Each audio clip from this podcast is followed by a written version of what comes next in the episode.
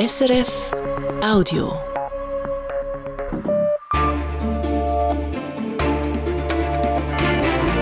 Radio SRF, Echo der Zeit mit Christina Scheidecker. Die Themen vom 30. November.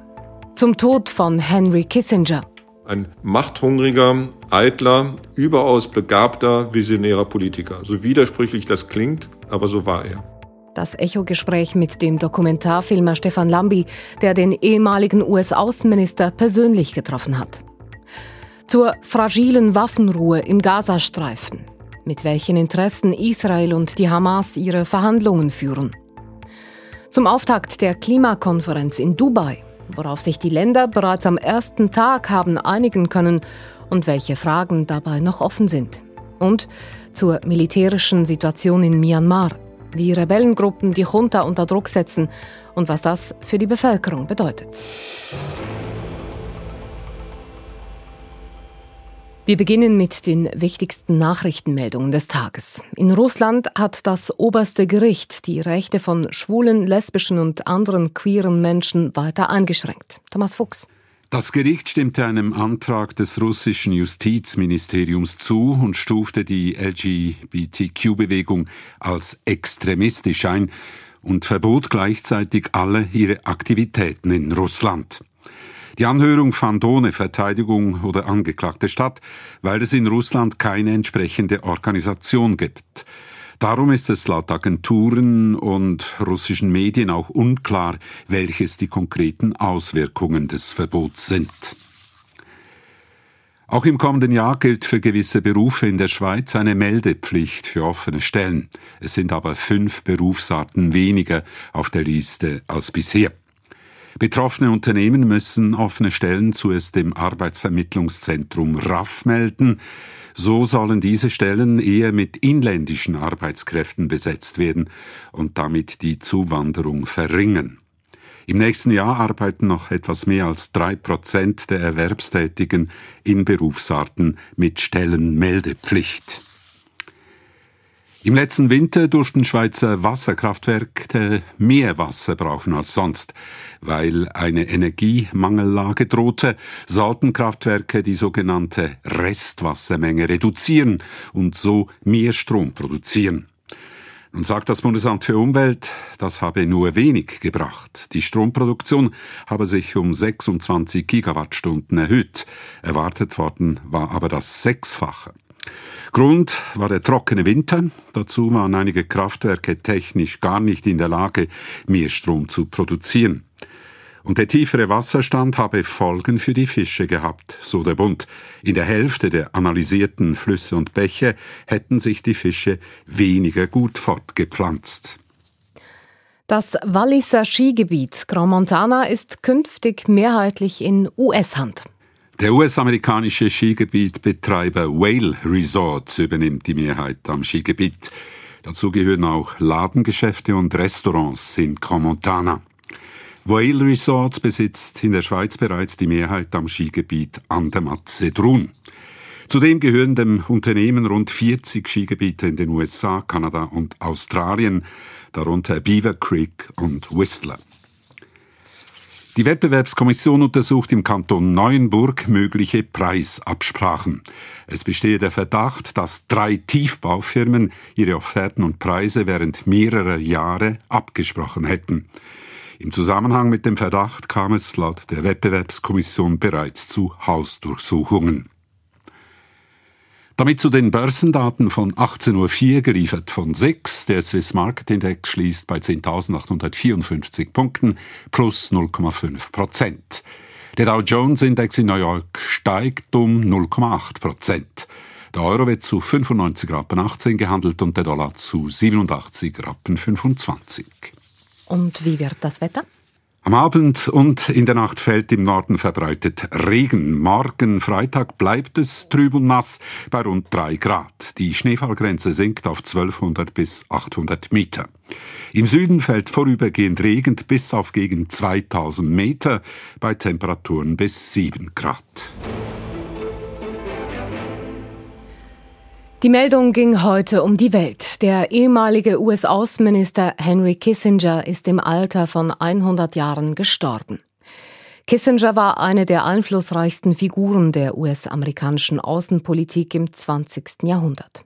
Gefeiert als brillanter Diplomat einerseits, andererseits kritisiert als Machtmensch ohne Skrupel. Entsprechend titeln heute auch die US-Medien. Aus Washington Barbara Golpi. Gefeiert und verschmäht, schreibt die New York Times über Henry Kissinger. Er dominierte und polarisierte, lautet die Schlagzeile bei CNN. Die Washington Post würdigt Kissinger als genialen Politstrategen mit einem beispiellosen Einfluss auf die Außenpolitik der USA, erwähnt aber gleichzeitig die Kritiker, die ihn für prinzipienlos und unmoralisch halten. Die Person Henry Kissinger ist kontrovers bis heute. Unbestritten ist etwa, Kissinger hatte großen Einfluss darauf, dass sich im Kalten Krieg das Verhältnis zwischen den USA und der Sowjetunion entspannte und sich die USA und China vorsichtig annäherten. Henry Kissinger wird aber gleichzeitig vorgeworfen, für den Tod von unzähligen Menschen in Asien und Südamerika verantwortlich zu sein. Zweifellos hat Henry Kissinger die Außenpolitik der USA nachhaltig geprägt. Dabei war sein Weg alles andere als vorgezeichnet. Geboren wurde er als Heinz Alfred Kissinger, als Sohn eines jüdischen Ehepaars im deutschen Fürth. Als 15-Jähriger floh er 1938 mit seiner Familie vor den Nazis nach New York. Fünf Jahre später wurde er in den USA eingebürgert als Henry Kissinger. Er leistete Militärdienst für die USA unter anderem in Deutschland. Nach der Rückkehr studierte Kissinger mit Hilfe von Stipendien an der Elite-Universität Harvard, wo er später auch lehrte und sich als Spezialist für internationale Politik einen Namen machte. Ende der 1960er Jahre holte ihn der republikanische Präsident Richard Nixon als nationalen Sicherheitsberater ins Weiße Haus. Später wurde Kissinger Außenminister und blieb dies auch unter der Präsidentschaft von Gerald Ford. 1973 erhielt er für das Waffenstillstandsabkommen mit Nordvietnam den Friedensnobelpreis.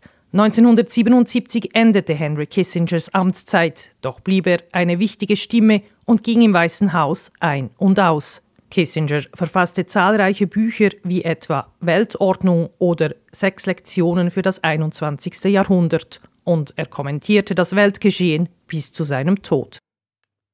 USA-Korrespondentin Barbara Golbi. Nicht zuletzt die Reaktionen auf seinen Tod zeigen es. Henry Kissinger war eine der prägenden Figuren des 20. Jahrhunderts, aber eben auch eine zutiefst widersprüchliche. Der Journalist Stefan Lambi hat vor einigen Jahren einen Dokumentarfilm über Kissinger gedreht, für den er ihn auch persönlich getroffen hat. Erste Frage an Lambi. Wo würde er Kissinger verorten? Auf dem Spektrum zwischen meisterhaftem Außenminister und skrupellosem Machtpolitiker?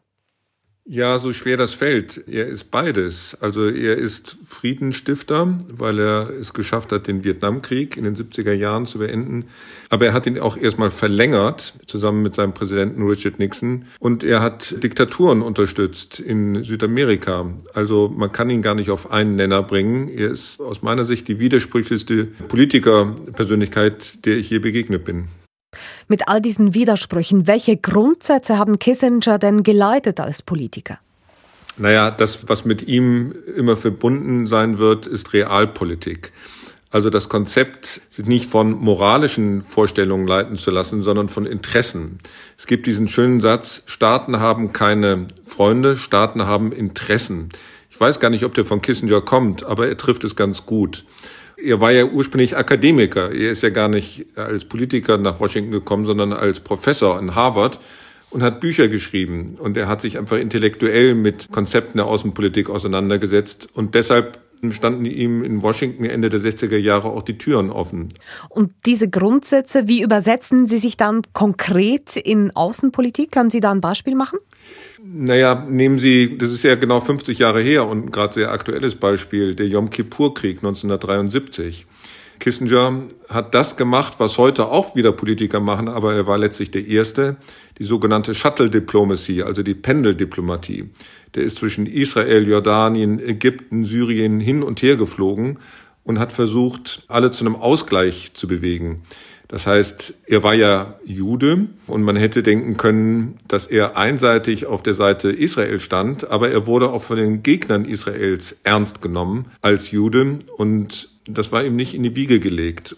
Das war etwas, was seinen Ruf damals auch begründet hat. Er war damals auf dem Titel des Time Magazines als Mann des Jahres, weil er diesen Yom Kippur Krieg hat beenden können mit dieser Pendeldiplomatie. Sie haben Henry Kissinger persönlich getroffen, 2006, zum ausführlichen Gespräch für Ihren Dokumentarfilm. Wie haben Sie ihn denn persönlich erlebt? Naja, er hat mich bei sich zu Hause untergebracht, was schon mal ungewöhnlich ist für einen Journalisten. Äh, das Interview ging über zwei Tage. An einem Wochenende, am Samstagabend, hatte er die Nachbarn eingeladen zum Abendessen mit mir. Das war Milos Forman, der Oscar-Preisträger, was mich damals mächtig beeindruckt hat und wohl auch beeindrucken sollte. Und das war, glaube ich, seine Strategie. Er wusste, dass es da unangenehme, harte Fragen geben würde zu seiner Rolle beim Putsch gegen Salvador Allende 1973 in Chile, äh, die Verlängerung des Vietnamkrieges. Also das wussten wir beide. Insofern hatte ich mir für den ersten Tag des Interviews, den Samstag, die eher weichen, freundlichen Fragen aufgehoben und für den Sonntag die harten Fragen. Deshalb war das Wochenende auch entsprechend voller Spannung. Und ich glaube, der zweite Teil hat ihm dann überhaupt nicht gefallen. Sie sagen, das hat ihm gar nicht gefallen. Heißt das also auch, er konnte nicht gut mit Kritik umgehen? Und die gab es ja doch in Massen eigentlich eben seine Rolle in Chile, seine Rolle im Vietnamkrieg. Da kam doch einiges, viele kritische Stimmen. Damit hatte er Mühe. Ja, aber allergrößte Mühe. Zu der Zeit, als ich das Interview mit ihm geführt habe, gab es staatsanwaltliche Ermittlungen in Westeuropa gegen ihn. Also er hatte sich überlegt, ob er überhaupt noch nach Frankreich reisen kann oder nach Spanien, weil die Kritiker ihm auf den Fersen waren. Zu Recht, weil diese Kapitel aus seiner Geschichte waren immer noch nicht ganz aufgeklärt. Das hat er aber versucht, soweit es irgendwie geht, auszublenden, auch im Interview mit mir. Also er hat sich ein bisschen darauf eingelassen und dann versucht, das Thema immer wieder auf für ihn sicheres Terrain zu bewegen. Also keinerlei Schuldbewusstsein in diesen Fragen. Überhaupt nicht. Ich kann jetzt nicht oder konnte nicht in die Tiefe seiner Seele blicken und weiß nicht, wie er sich außerhalb von dem Interview gefühlt hat und über sich selber nachgedacht hat. Er tat so, als wenn er völlig mit sich im Reinen war, was ja erstaunlich ist, wenn man Dokumente liest über seine Verantwortung beim Putsch gegen Allende, wenn man mit Zeitzeugen spricht, die das bestätigen. Also er konnte das nicht ignorieren, hat aber versucht, es auszublenden. Was würden Sie denn sagen, was hat ihn angetrieben? Ist es persönlicher Ehrgeiz? War es Patriotismus, Machtinstinkt? Ja, sicher eine Mischung aus allem. Definitiv Machtinstinkt. Er war geradezu machthungrig. Er war eitel nicht im optischen Sinne, aber im intellektuellen Sinn. Er fühlte sich vielen überlegen, auch Richard Nixon. Er wollte anerkannt werden. Er kam ja aus wirklich bescheidenen Verhältnissen in Fürth in Süddeutschland bis in die höchsten Zirkel der Politik und der Diplomatie. Und er wollte, dass es gewertschätzt wird. Es wurde ja auch gewertschätzt. Umso schwerer war dann für ihn, dass er im Alter keine Ruhe fand, dass er immer wieder Vorwürfe bekam. Also das hat ihn angetrieben. Er war ein Control-Freak, er war misstrauisch seiner Umgebung gegenüber, ein machthungriger, eitler, überaus begabter, visionärer Politiker. So widersprüchlich das klingt, aber so war er. Kritik gab es bis ans Lebensende, aber eben auch Anerkennung. Kissinger war auch nach seiner Zeit als Außenminister eine Person des öffentlichen Lebens, hat auch spätere US-Präsidenten nach Richard Nixon beraten, hat bis zu seinem Tod das politische Geschehen, Geschehen in den USA kommentiert. Was hat ihn denn da besonders umgetrieben? Ihm standen ja alle Türen offen, sowohl in Washington sowieso, aber auch in Moskau und Peking bis zum Schluss. Er war ja noch vor wenigen Monaten im Juli in Peking und hat Xi Jinping getroffen. Das hat ihm natürlich geschmeichelt. Ich glaube nicht, dass er da großen Einfluss auf die Regierungspolitik in Peking und Moskau hatte. Aber dass er da empfangen wurde wie ein Staatsmann, das hat ihm natürlich gut gefallen. Aber das heißt auch, die Wirkung, die er hatte mit seinen Äußerungen, das blieb im kleinen Rahmen. Naja, im so ganz kleinen Rahmen auch nicht. Also er wurde im letzten Jahr 2022 interviewt zum Ukraine-Krieg und erst noch in diesem Jahr, im Januar 2023, hat er angeregt, dass irgendwann die Ukraine Mitglied der NATO würde. Das wurde von vielen Medien und Regierungen aufgegriffen auch von Präsident Zelensky. Also er hat sich selbst im hohen Alter mit fast 100 Jahren immer noch Gehör verschaffen können. Und jetzt, nach seinem Tod, was bleibt? Was ist das Vermächtnis von Henry Kissinger? Naja, das Vermächtnis ist, glaube ich, die Überzeugung, dass man Kriege beenden kann, wenn man über seinen Schatten springt, sich nicht zu sehr von Moralvorstellungen leiten lässt und mit Feinden verhandelt. Das ist ja das, was ihn in den 70er Jahren ausgezeichnet hat. Also Realpolitik, das bleibt auf ewig verbunden mit dem Namen Henry Kissinger. Das war der mehrfach ausgezeichnete Journalist und Dokumentarfilmer Stefan Lambi. Auch sein neuestes Buch beschäftigt sich mit Themen der Außenpolitik. Ernstfall Regieren in Zeiten des Krieges heißt es.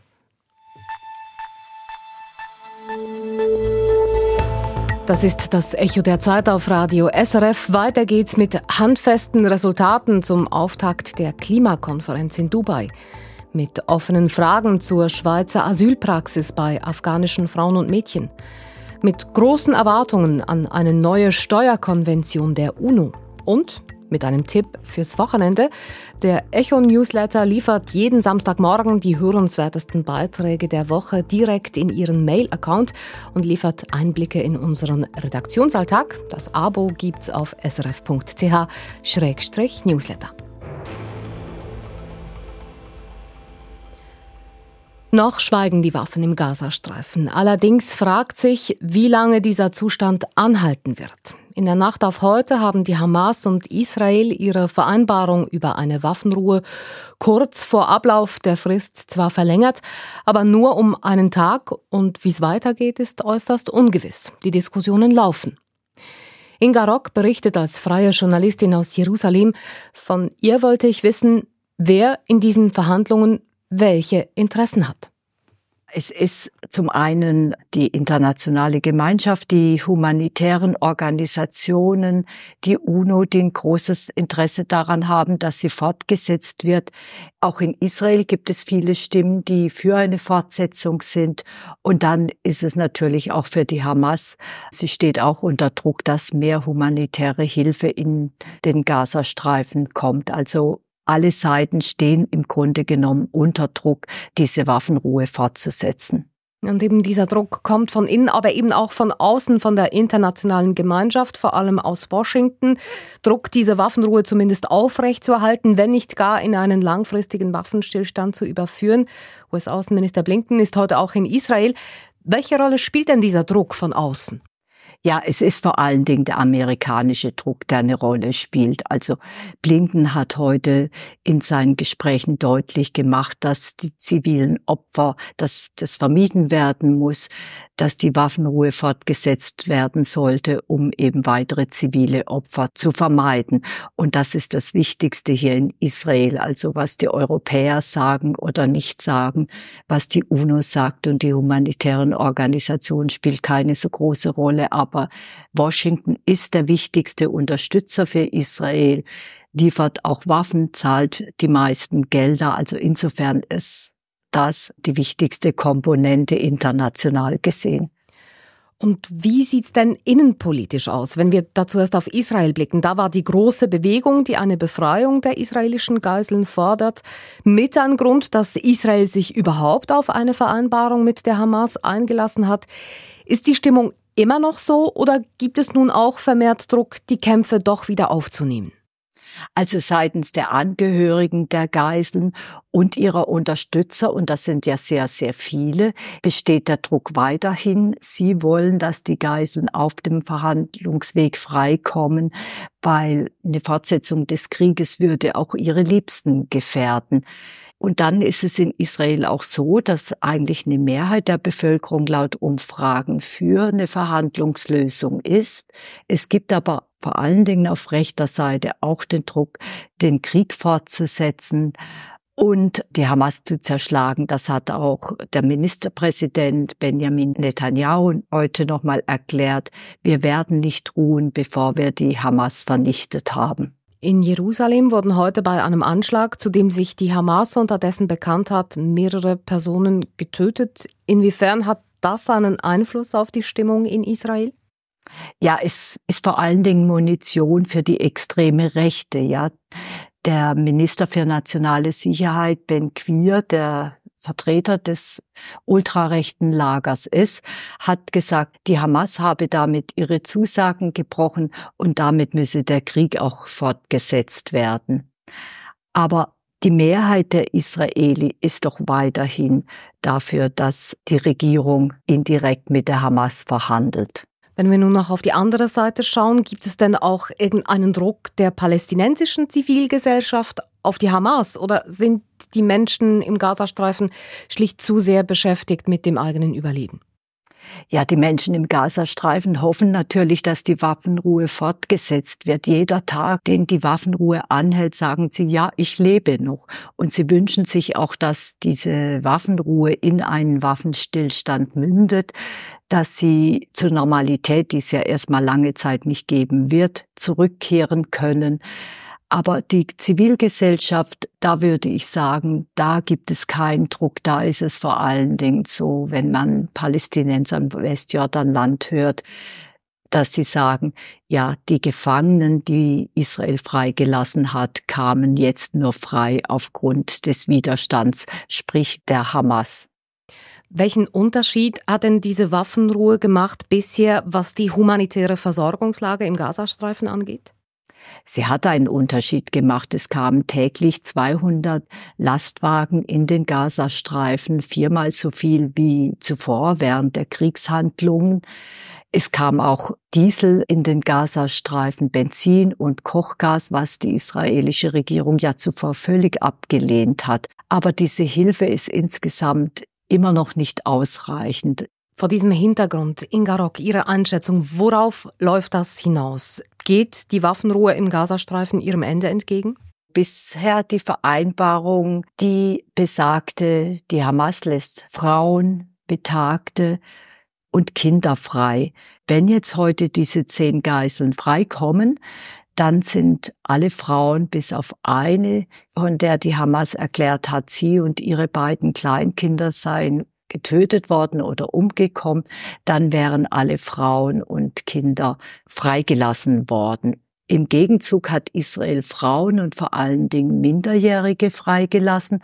Jetzt ist die Frage, welche Bedingungen stellt die Hamas für die Freilassung der weiteren Geiseln, das vor allen Dingen Männer sind, unter ihnen sind auch Soldaten. Da wird die Hamas ihre Forderungen nach oben schrauben, das ist gar keine Frage. Sie hat jetzt schon gesagt, ja, wir wollen Gefangene frei bekommen, die seit langem im Gefängnis sitzen, politische Gefangene. Wird sich die Regierung darauf einlassen, ist ganz schwer vorauszusagen. Inga Rock war das, Journalistin in Jerusalem.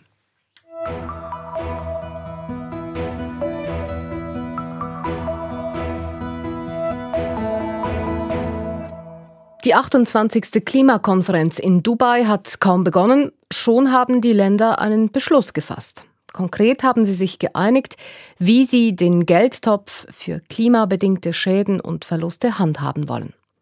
Außerdem haben verschiedene Staaten Geld versprochen für die ärmeren Länder, die von den Klimaveränderungen besonders hart getroffen werden. Wissenschaftsredaktor Christian von Burg ordnet ein. Das Gastgeberland geht mit gutem Vorbild voran. Die Vereinigten Arabischen Emirate zahlen 100 Millionen Dollar in den Geldtopf für klimabedingte Schäden und Verluste ein. Deutschland zieht mit der gleichen Summe nach. Großbritannien, Japan und die USA zahlen ebenfalls Millionensummen. Das gab es noch nie an einer Klimakonferenz. Schon zu Beginn eine Einigung, wie der Verhandlungsleiter aus den Vereinigten Arabischen Emiraten, Sultan Ahmed El-Jabr, stolz bemerkte. The first time a decision has been adopted on day one of any COP. Erst letztes Jahr ist der Fonds im Grundsatz beschlossen worden. Die Länder des Südens hatten schon lange darauf gedrängt. Die Industrieländer, darunter auch die Schweiz, zeigten sich jedoch zögerlich. Überraschend wurde der Fonds, der vor allem den ärmsten Ländern zugutekommen soll, dann doch bewilligt. Viele Beobachterinnen und Beobachter befürchteten jedoch, dass es noch Jahre gehen könnte, bis offene Fragen um den Fonds geklärt würden und dann wirklich auch Geld fließt. Doch nun geht es schneller. Schon in wenigen Jahren soll Geld ausgeschüttet werden. Noch offen ist allerdings, wer alles in den Fonds einzahlt. Zahlreiche Industriestaaten, darunter auch die Schweiz, hatten gefordert, dass auch Länder wie China oder Saudi-Arabien entsprechend ihrem Ausstoß von Treibhausgasen einzahlen sollen. Nicht nur die alten Industriestaaten, die historisch gesehen am meisten CO2 ausgestoßen haben. Der Leiter der Schweizer Delegation in Dubai, Felix Wertli, sagt, wir hätten uns gewünscht, dass dies breiter gefasst wird, dass wirklich noch einmal gesagt wird, alle Länder, die die wirtschaftliche Fähigkeit haben und hohe Emissionen haben, dass die einzahlen sollten. Er sei deshalb nur halb zufrieden mit dem heutigen Entschluss. Wie viel die Schweiz in den Fonds einzahlen wird, ist noch offen. Die Länder des Südens zeigen große Genugtuung über den heutigen Entschluss. Sie merken allerdings an, dass die Schäden und Verluste, die durch den Klimawandel weltweit entstünden, schon heute nicht Hunderte von Millionen, sondern Hunderte von Milliarden Dollar koste. Die heute versprochenen Beiträge seien deshalb nur ein kleiner, aber wichtiger erster Schritt. Ein guter Tag ist das auch für die Vereinigten Arabischen Emirate als Gastgeberland. Sie stehen als Staat, der von Öl und Gas lebt, in der Kritik zumal sie die Förderung der fossilen Energien in ihrem Land weiter massiv ausbauen wollen. Heute hat der Verhandlungsleiter Sultan Ahmed El-Jabr brilliert.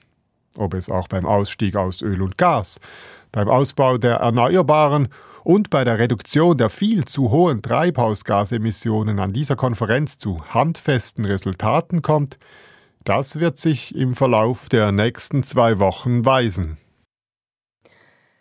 Frauen und Mädchen aus Afghanistan erhalten seit ein paar Monaten in der Schweiz Asyl, weil sie in ihrem Heimatland systematisch verfolgt werden. Der Bundesrat hat die Hürde für Afghanen im Sommer gesenkt. Nun verlangen zwei Vorstöße im Parlament, dass diese Praxisänderung rückgängig gemacht wird. Fraglich sei jedoch, ob das rechtlich überhaupt möglich ist, sagt eine Expertin. Die Politik könne die Anwendung des Asylgesetzes nicht übersteuern. Aus dem Bundeshaus Ruth Witwer. Im Juli hat der Bundesrat die Asylpraxis gegenüber Afghaninnen geändert. Frauen und Mädchen erhalten nun in der Regel Asyl in der Schweiz. Nach einer Prüfung werden sie oft als Flüchtlinge anerkannt und erhalten so gewisse Privilegien, zum Beispiel können sie enge Angehörige nachkommen lassen. Diese neue Praxis wird nun in der kommenden Wintersession diskutiert. In zwei Vorstößen verlangen Politiker von SVP und FDP, dass diese Änderung der Asylpraxis rückgängig rückgängig gemacht wird. Doch für die Juristin Nina Hadorn geht das nicht.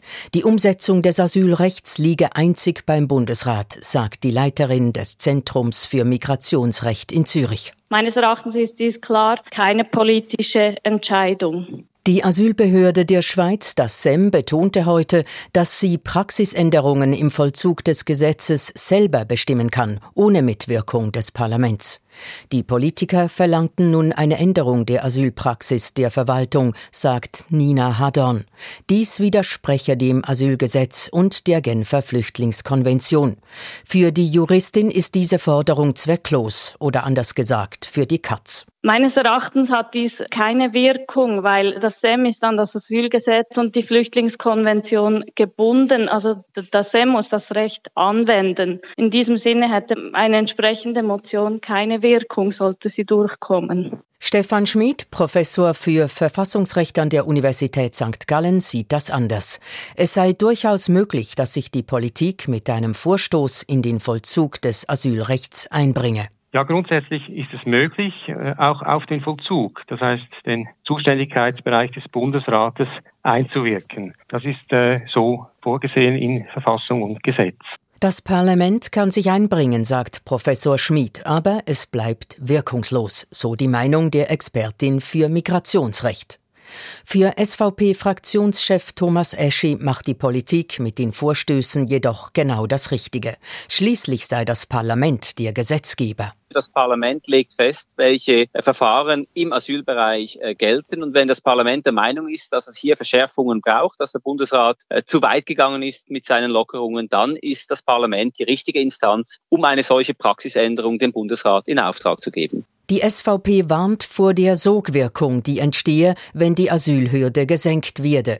Laut Asylgesetz müssen Menschen Asyl erhalten, wenn sie in ihrer Heimat systematisch verfolgt werden. Die Politiker warnen vor einem Flüchtlingsansturm aus Afghanistan. Davon könne keine Rede sein, hieß es heute beim SEM. Zwar seien die Asylgesuche bei jenen Afghaninnen und Afghanen gestiegen, die bereits in der Schweiz lebten, sagt SEM-Vizedirektor Claudio Matt Martelli. Aber die waren im September hatten wir rund 700 von diesen Folgegesuchen. Sie sind im Oktober aber dann bereits zurückgegangen und lagen noch etwa bei 300. Allgemein gingen die Asylgesuche zurück, so Claudio Martelli. Das habe vor allem saisonale Gründe. Viele Migrationsrouten würden im Winter geschlossen. Sie hören das Echo der Zeit mit diesen Themen noch im Fokus, warum die Militärregierung in Myanmar derzeit militärisch unter Druck steht und warum sich die Länder des globalen Südens von einer UNO-Konvention mehr internationale Steuergerechtigkeit erhoffen. Fast drei Jahre ist es her seit dem Militärputsch in Myanmar. Doch nun gerät die Junta zunehmend unter Druck. In den vergangenen Tagen und Wochen haben die Gegnerinnen und Gegner des Regimes Offensiven gestartet und in mehreren Regionen des Landes die Kontrolle über gewisse Ortschaften übernommen. Die Militärregierung ist gleich an mehreren Fronten in Kämpfe verwickelt. Derweil sind Hunderttausende innerhalb des Landes auf der Flucht. Südostasien-Korrespondent Martin Aldrovandi. Ko Aung war auf Arbeitssuche in der Stadt Lauking nahe der chinesischen Grenze, als Geschosse in das Gebäude einschlugen, in dem er übernachtet hatte. Danach habe er sich entschieden zu fliehen, erklärt der 28-Jährige am Telefon. Auf dem Weg hatte ich mit vielen Problemen zu kämpfen. Ich bin um 6 Uhr morgens mit dem Motorrad losgefahren. Ich musste durch ein Zuckerrohrfeld, das dauerte ewig. Tausende Menschen waren unterwegs, viele mit dem Motorrad wie ich, aber auch viele zu Fuß. Als das Benzin ausging, mussten er und weitere Flüchtende ihre Motorräder schieben. Jene, die mit dem Auto unterwegs waren, erzählt er, hätten ihre Wagen einfach stehen lassen. Zwei Tage war Koang unterwegs. Er musste mit anderen im Freien in der Kälte übernachten. Neben dem Treibstoff fehlte es an Nahrung und auch an Decken. Zeit, die Flucht vorzubereiten, gar viel zu packen, sei keine geblieben. Die Situation sei so plötzlich eskaliert. Koaung ist inzwischen in einer anderen Stadt angelangt, wo es vergleichsweise sicher ist. Noch immer in Lauking sitzt dagegen Mada fest. Die 34-Jährige arbeitet dort in einem Restaurant. Via Sprachnachricht erzählt sie von ihrem Fluchtversuch. Am Morgen wollten wir durch das Tor Nummer 10 raus, aber da waren so viele Autos, Motorräder und Menschen zu Fuß. Die Beamten öffneten das Tor nicht. Wir hörten Schüsse, wahrscheinlich konnten sie uns deshalb nicht durchlassen. Über 300.000 Menschen sind seit den koordinierten Rebellenangriffen laut der UNO innerhalb Myanmars auf der Flucht.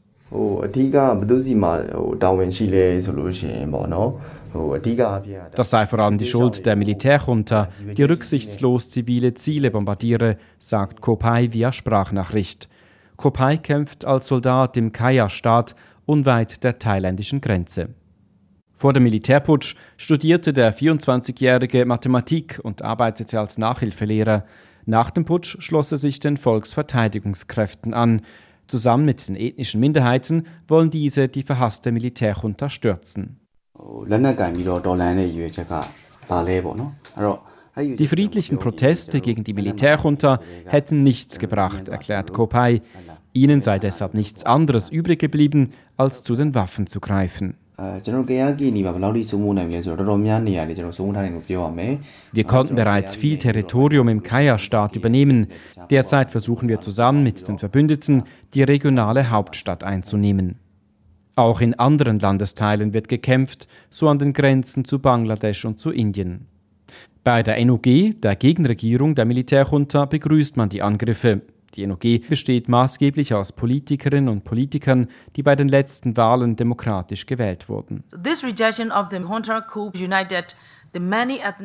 Die Ablehnung des Putsches der Militärjunta hat die verschiedenen ethnischen Gruppen meines Landes vereint, erklärt die Außenministerin der NOG, Sin Ma Aung, an einer Medienkonferenz beim Foreign Correspondence Club in Tokio. Now nearly three years from that coup, Fast drei Jahre nach dem Coup kann ich Ihnen hier sagen, dass wir von der Militärjunta nicht besiegt wurden. Wir sind es, die die Militärjunta aus immer mehr Regionen vertreiben. Tatsächlich haben die verschiedenen Rebellengruppen der Militärjunta schwere Verluste zugefügt. Die Junta steht seit dem Militärputsch derzeit vor der größten Herausforderung ihrer Macht. Doch ob dies bereits der Wendepunkt im Bürgerkrieg ist, lässt sich jetzt noch nicht abschätzen. Obwohl sie kaum Unterstützung im Volk genießt, kontrolliert die Junta nach wie vor das Kernland. Soldat Kopai ist dennoch zuversichtlich. Er hegt große Hoffnungen in die Zukunft seines Landes. Ich will, dass wir eines Tages ein Bildungssystem auf internationalem Niveau haben. Wir werden Steuern bezahlen, wie überall sonst. Ich will, dass unsere Regierung die Menschenrechte achtet und wir ein entwickeltes Land werden. Ich will, dass die Menschen aus der Armut und aus dieser Tragödie befreit werden. Bis es soweit sei, sagt er, wollten er und seine Mitstreiterinnen und Mitstreiter weiterkämpfen. Der Beitrag von Martin Aldrovandi. Bei internationalen Steuerfragen ist aktuell die OECD führend, die Organisation für Entwicklung und Zusammenarbeit. Sie besteht aus 38 mehrheitlich reichen Staaten des globalen Nordens. Daran stören sich viele Entwicklungsländer. Sie möchten Steuerfragen verstärkt im Rahmen der UNO klären und dadurch ihren Einfluss ausbauen. Dieses Anliegen ist nun einen Schritt weiter 125 Staaten haben sich letzte Woche für eine UNO-Steuerkonvention ausgesprochen. Die Details sind noch unklar, aber die Hoffnungen und Befürchtungen, die damit verbunden sind, sind groß. Wirtschaftsredaktor Damian Rast berichtet. Das Ja zu einer UNO-Steuerkonvention sei ein Leuchtfeuer der Hoffnung, sagt Chola Milambo, der Chef der Afrika-Gruppe bei der UNO. Denn das Ziel der Konvention sei es, dass alle Länder die internationale Steuerpolitik mitgestalten könnten, unabhängig von ihrer Größe oder wirtschaftlichen Stärke. The convention's primary goal is to ensure that all countries, regardless of their size or economic power, have an economic seat at the table in setting the agenda for international tax cooperation. Und diese Mitsprache, so Milambo, soll zu einem gerechteren globalen Steuersystem führen und zu mehr Steuereinnahmen der Entwicklungsländer. By establishing a more equitable tax system, we unlock greater potential for spending in critical sectors like healthcare and education, which are pivotal for Africa and the global south at large. Dadurch könnten die Länder des globalen Südens mehr investieren, zum Beispiel in das Gesundheitssystem oder in die Bildung. Dominik Groß findet das Anliegen der Entwicklungsländer richtig. Er beschäftigt sich bei der NGO Allianz Süd mit Steuerpolitik und sagt, das heutige globale Steuersystem sei unfair. Weil es die Sitzstaaten der Konzerne im globalen Norden massiv begünstigt. Also hier fällt ein Großteil der global erwirtschaftenden Gewinne an. Und viele Produktionsaktivitäten der Konzerne finden aber in Schwellen- oder in Entwicklungsländern statt. Und das ist einfach schlicht ungerecht. Ging es nach den Entwicklungsländern, müssten die Konzerne dort mehr Steuern zahlen, wo sie wirklich tätig sind, also etwa dort, wo sie Rohstoffe aus dem Boden holen. Bei der OECD, die bei globalen Steuerfragen federführend ist, hätten die Entwicklungsländer wenig erreicht und würden wohl auch in Zukunft nicht weiterkommen, sagt Groß. Die 39 OECD-Länder haben schlicht kein Interesse daran, Regeln aufzustellen, die global gerechter sind, weil es ist klar, sie müssten Steuersubstrat abgeben. Darauf würde es hinauslaufen. Doch können die Entwicklungsländer im Rahmen der UNO mehr bewirken? Kann eine UNO-Steuerkonvention dafür sorgen, dass die Staaten des Nordens auf einen Teil ihrer heutigen Besteuerungsrechte verzichten? Peter Hongler, Professor für Steuerrecht an der Universität St. Gallen, ist skeptisch. Dass die reichen Industriestaaten generell und dauerhaft auf Steuereinnahmen verzichten, sei zum jetzigen Zeitpunkt nicht realistisch. Wenn eine UNO-Steuerkonvention global akzeptiert sein soll, müsse das Ziel bescheidener sein. Es kann natürlich sein, dass man eben nur einen Rahmenvertrag vereinbart, ein Rahmenübereinkommen und dieses Rahmenübereinkommen noch gar nichts regelt bei der Zuteilung der Besteuerungsrechte, sondern im Wesentlichen eine Grundlage schafft, wie man diesen Dialog künftig führen soll. Aber auch ein solches Abkommen könnte laut Hongler Vorteile bringen. Schließlich gehe es ja nicht nur um die Umverteilung von Steuereinnahmen, sondern auch um viele andere Fragen, zum Beispiel um den Austausch von Informationen oder um andere Maßnahmen, um Steuerhinterziehung zu vermeiden. Und da bietet eine UNO-Steuerkonvention durchaus Chancen für alle Länder.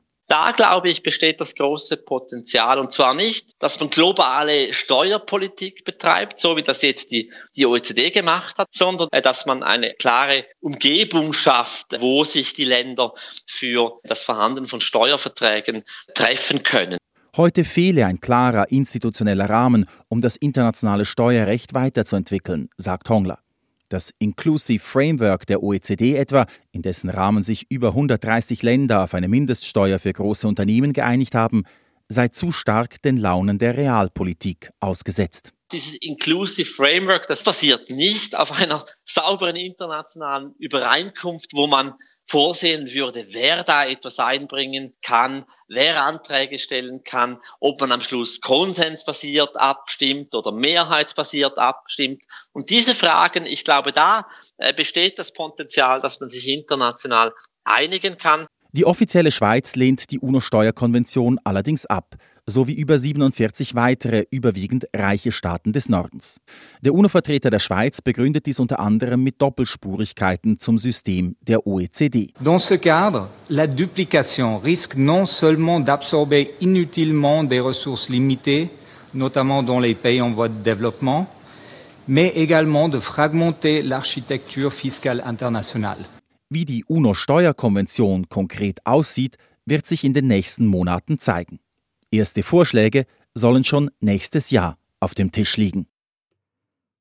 Damian Rast gehört im Echo der Zeit. Redaktionsschluss ist um 18.41 Uhr. Verantwortlich für die Sendung Lukas Schneider, für die Nachrichten Jan Grübler, am Mikrofon Christina Scheidecker. Das war ein Podcast von SRF.